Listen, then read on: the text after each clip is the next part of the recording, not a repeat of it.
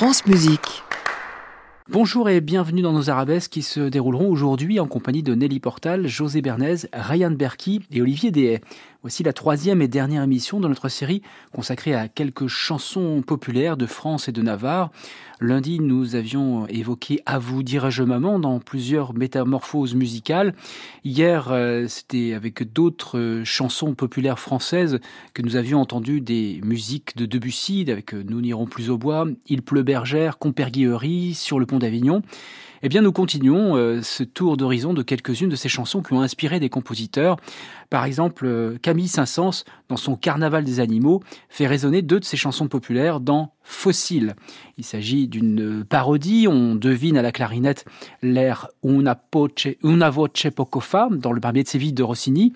Lui-même cite sa danse macabre, jouée sur des osselets en quelque sorte. Et puis ces deux chansons populaires, je vous laisse les découvrir ou les redécouvrir.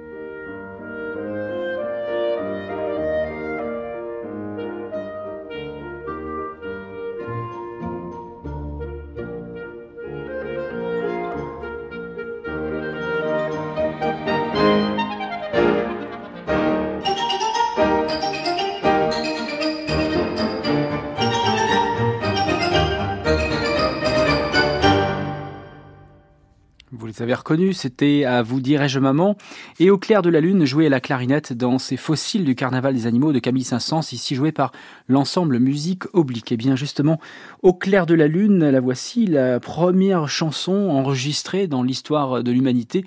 C'est en 1860 qu'un certain Édouard Léon Scott de Martinville a réalisé le premier enregistrement sonore qui ne pouvait pas être restitué à l'époque, faute de moyens techniques. Et puis très récemment, on a pu reconnaître sa, sa propre voix dans cet enregistrement de Clair de la Lune qui dure quelques secondes, qu'on peut entendre bien sûr euh, sur euh, Internet assez facilement. Alors Au clair de la Lune, c'est une chanson qui a traversé l'histoire de la musique avec des compositeurs comme Muzio Clementi qui a écrit une, une fantaisie pour piano avec quelques variations, Sid Béchet qu'on va entendre, Aaron Copland dans sa première symphonie, ou encore euh, le compositeur Ignace Moscheles, là encore avec des variations, cette fois-ci pour piano et orchestre. Mais voici un hommage à Au clair de la Lune qui nous permet de retrouver la musique de Claude Debussy, auteur en 1800 1982 d'une mélodie sur un poème de Théodore de Banville. Elle s'intitule Pierrot. La voici chantée par Nathalie Dosset.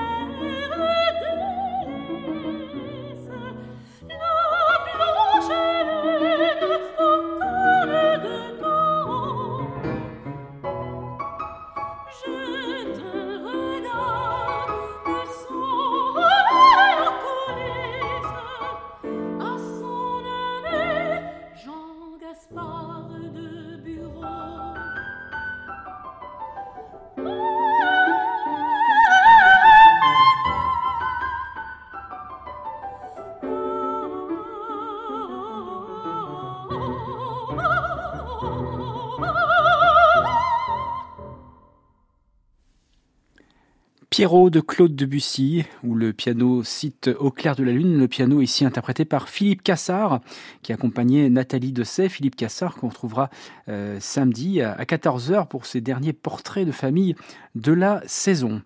Au clair de la lune, le voici euh, au milieu du XVIIIe siècle, sous les doigts de Muzio Clementi, l'un des grands virtuoses du clavier de cette époque, avec une partition qui s'intitule Fantaisie avec variation sur l'air Au clair de la lune. C'est l'opus 48 de Muzio Clementi qu'on va entendre ici interprété par Howard Shelley, avec ce commentaire de Léo Plantiga. Euh, le titre euh, de Au clair de la lune fait référence à une chanson traditionnelle française que euh, Muzio Clementi embrasse à bras le corps, là encore une fantaisie à l'improvisade, avec force fioriture, qui introduit la mélodie dépouillée et que suivent cette fois une douzaine de variations plutôt inventives.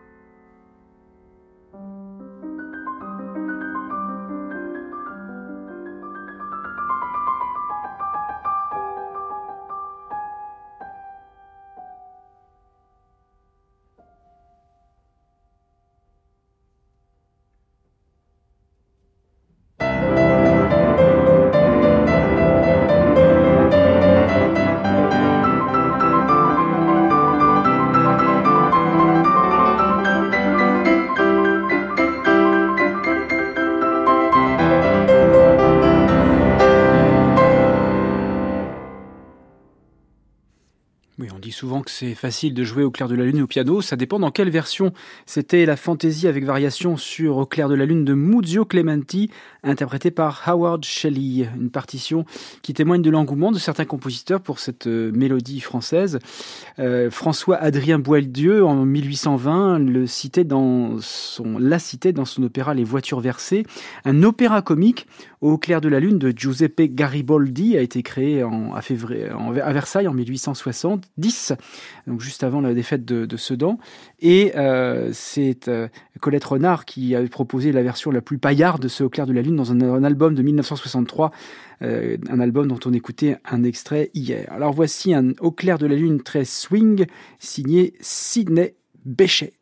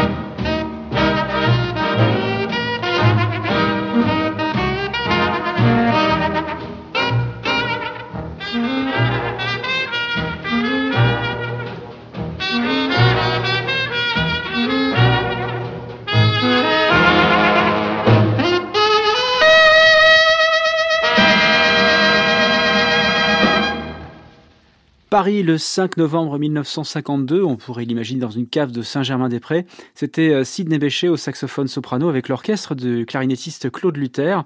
Il y avait la trompette de Guy Londion, le trombone de Bernard Zacharias, la basse de Roland Bianchini, le piano de Romain Foll, pardon, Raymond Foll, je vais y arriver, Raymond Foll. Et puis à la batterie, un personnage emblématique et caricatural de cette époque, c'était Moustache.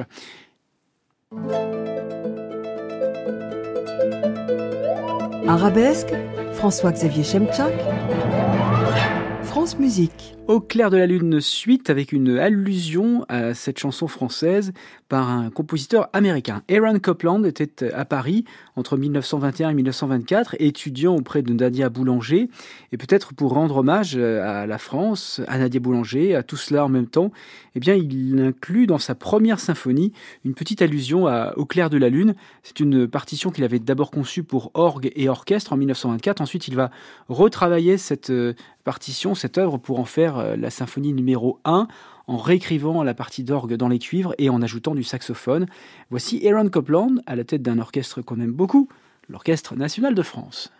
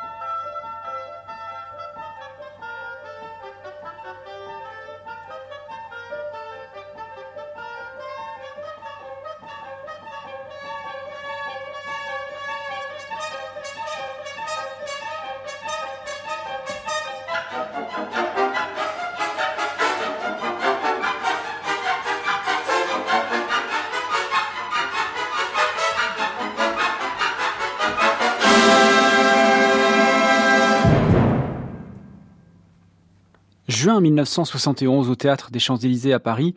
Aaron Copland dirigeait sa première symphonie à la tête de l'Orchestre national de France et nous écoutions un extrait qui est le Scherzo où on le reconnaîtrait euh, clairement l'air au clair de la lune qu'on va retrouver encore une fois euh, au piano cette fois-ci euh, avec Ignace Moscheles, un des grands virtuoses du 19e siècle qui nous laisse un opus 50 intitulé Fantasy et variations sur Au clair de la lune. On écoute Ian Hobson avec l'orchestre Sinfonia da Camera qu'il dirige lui-même de son clavier dans un extrait de cette partition d'Ignace Moscheles sur France Musique.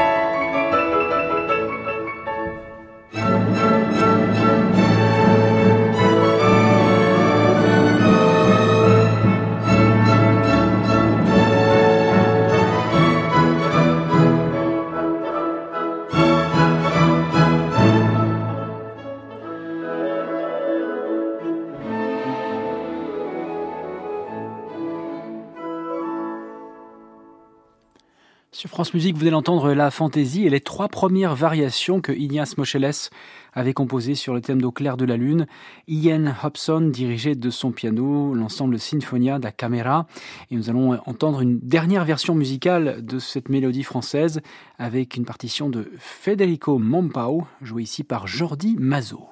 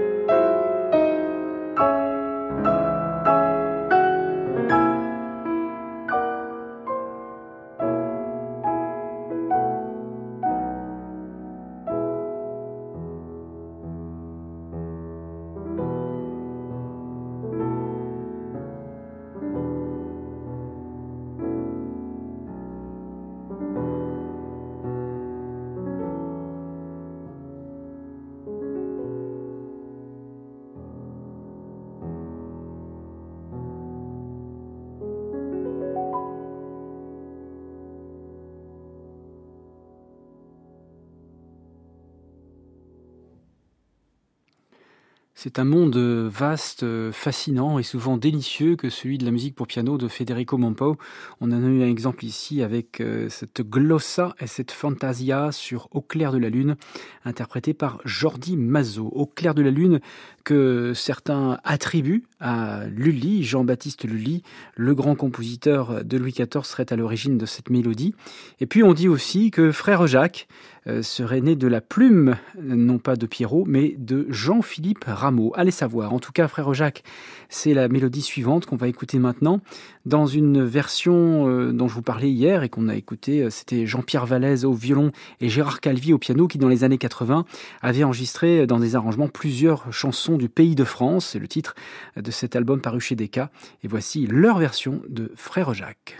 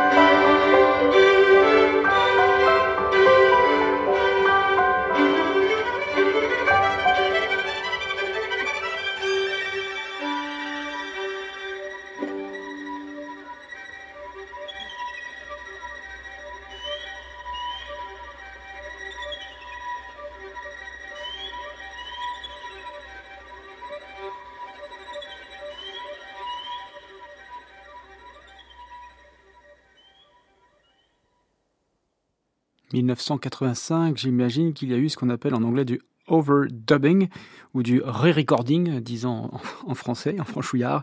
C'était Jean-Pierre Vallès au violon et Gérard Calvi au piano dans cet extrait des chansons du pays de France. Arabesque, François-Xavier Chemcha, France Musique. Eh bien, le voici, frère Jacques, dans sa version musicale la plus célèbre dans le monde orchestral. C'est la première symphonie de Gustav Mahler, la symphonie Titan, qui cite Bruder Jacob, mais en mode mineur, ce qui lui donne une coloration euh, euh, beaucoup plus mélancolique. Et puis une musique fascinante, ici jouée par l'orchestre du Concertgebouw d'Amsterdam, dirigé par Bernard Haitink.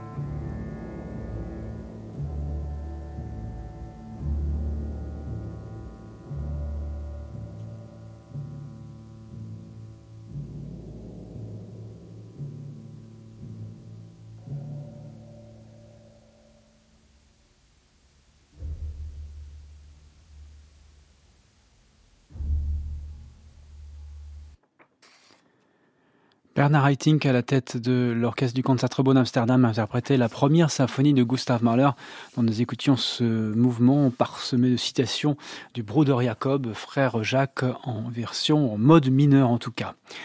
Nous changeons de chanson, toujours dans ce répertoire des mélodies de France et de Navarre, avec J'ai du bon tabac qu'on attribue à un ecclésiastique, un certain Gabriel Charles de Lattaignan. L'abbé Lattaignan aurait composé euh, cette euh, chanson au milieu du XVIIIe siècle et on en connaît une version euh, instrumentale de Michel Corrette. C'est un concerto comique qui s'intitulait en 1733 la, Servante au bon tabac. Donc 1733, j'imagine que la chanson date du début du 18e, donc plutôt euh, La Servante a du bon tabac. En voici euh, le troisième mouvement, interprété par l'ensemble Arion.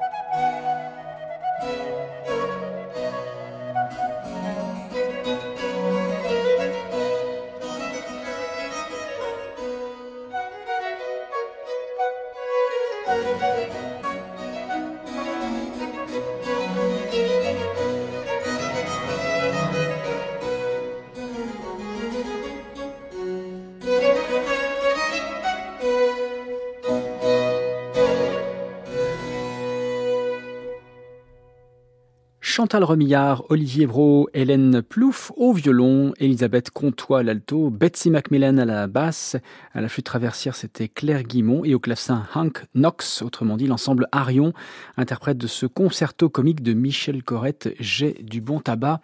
Et voici une version beaucoup plus récente, elle date de 1900, c'est pour le théâtre de l'Ermitage à Saint-Pétersbourg qu'avait été créé un ballet intitulé Les ruses de l'amour, avec en sous-titre Le procès de Damis. Il s'agissait d'un ballet qui s'inspirait du grand siècle français avec le danseur Pavel Gert dans le rôle de ce Damis et le compositeur Alexandre Glazunov utilise la chanson qu'on vient d'entendre dans cette partition ici interprétée par l'Orchestre symphonique d'État de Russie dirigé par Yevgeny Svetlanov.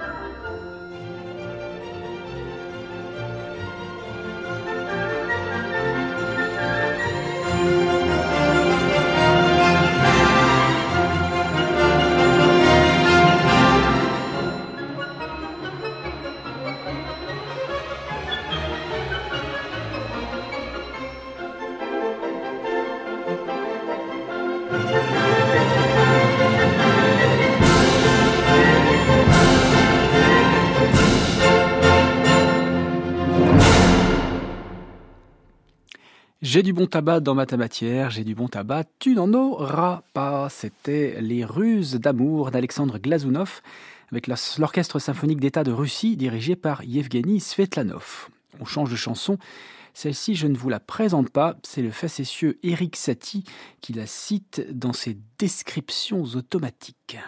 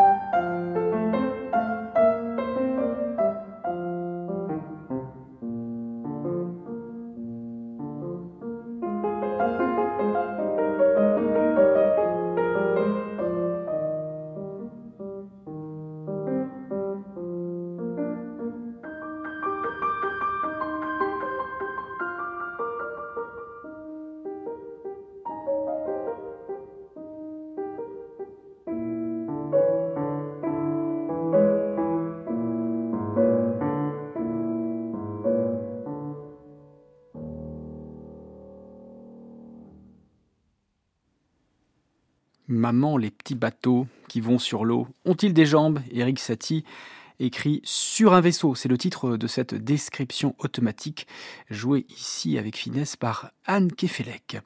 Piotr Ilyich Tchaïkovski, euh, tout comme les bourgeois, les intellectuels et les aristocrates de cette époque en Russie, étaient connaisseurs de la littérature française et euh, des chansons françaises également, qu'il cite par exemple dans Casse-Noisette. C'est un extrait de ce ballet merveilleux qu'on entend Mère Gigogne et les Polichinelles, où l'on entend Caddy Roussel, avec ici l'orchestre philharmonique de Bergen dirigé par Neme Yervi.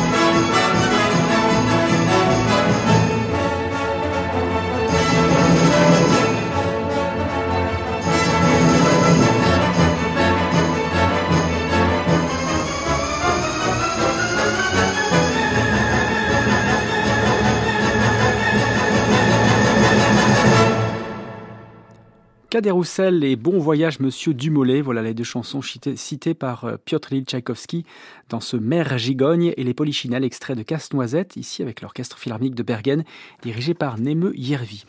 Et on va terminer avec une chanson qu'Igor Stravinsky pensait, était-il de bonne foi? Je ne sais pas, peut-être. Euh, être une chanson du répertoire populaire.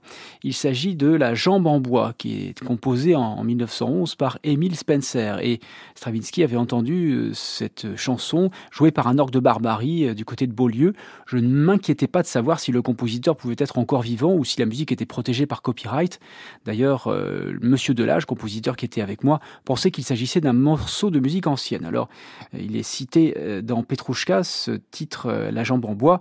Ce sera l'occasion plus tard de faire quelques règlements de compte juridiques pour l'histoire de droit d'auteur. En tout cas, la voici, La jambe en bois, chantée par Dranem. Et puis tout d'abord, euh, jouée par Django Reinhardt avec une petite archive euh, de médiocre qualité sonore, mais très émouvante, parce qu'on est dans l'intimité de Django Reinhardt.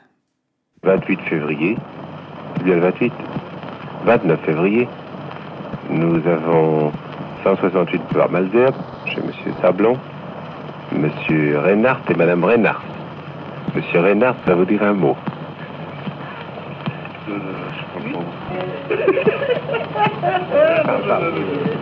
Alors, Madame Reinhardt va vous parler. Non, non.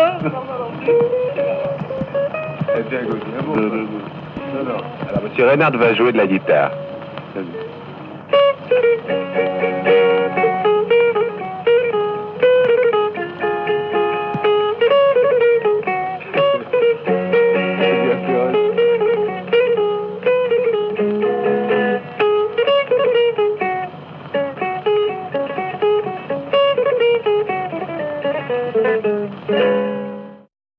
Jambe en bois, chanté par Bralem.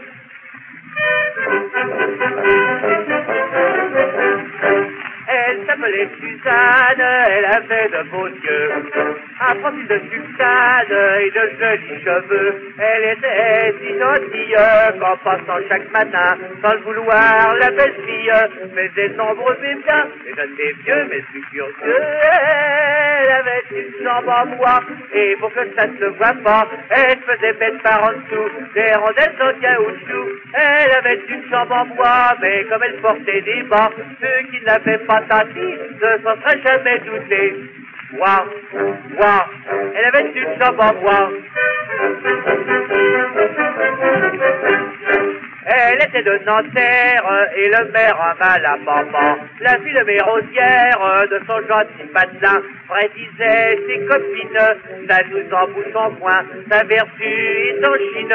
Si ça n'est pas plus loin, c'était pas vrai, preuve en effet qu'elle avait une jambe en bois. Et pour que ça ne se voit pas, elle faisait mettre par en dessous des rondelles en caoutchouc. Elle avait une jambe en bois, mais comme elle portait des bas, ceux qui ne l'avaient pas ne s'en seraient jamais doutés. Bois, bois, elle avait une jambe en bois.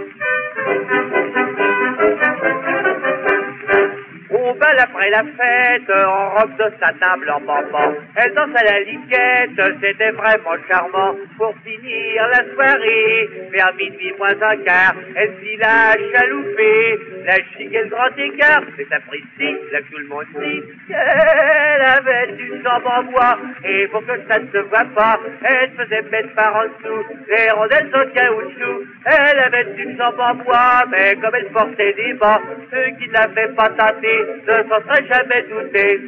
Moi, moi, elle avait une jambe en bois. Soudain, elle s'enchaîne, on la voit, fait ses papas. C'est le bal de merdicelle, ça commence à presser. Couché sur la grosse caisse, dans les bras du piston, elle dit la drôlesse. Au monde d'un gros garçon, le pauvre chéri avait sur lui une toute petite jambe en bois, de la grosseur d'un petit doigt. Il avait même par en dessous de rondelles en caoutchouc. Il avait une jambe en bois, tout le monde en restait quoi? Ceux qui n'avaient pas tenté ne s'en seraient jamais doutés.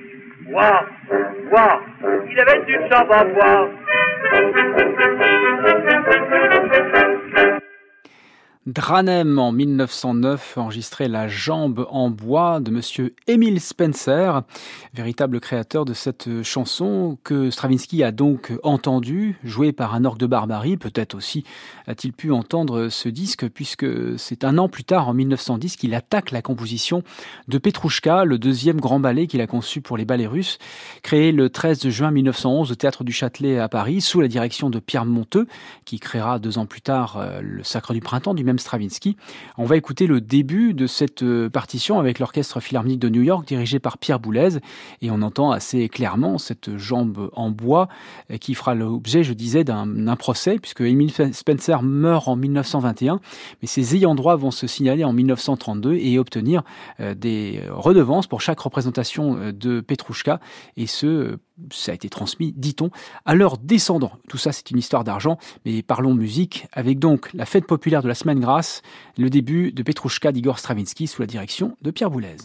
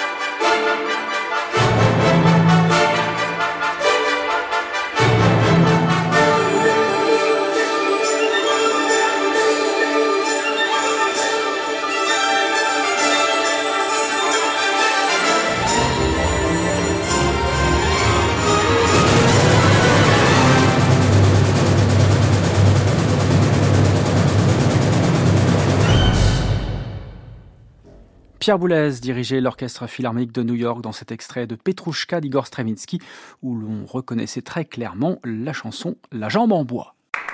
À réécouter sur francemusique.fr.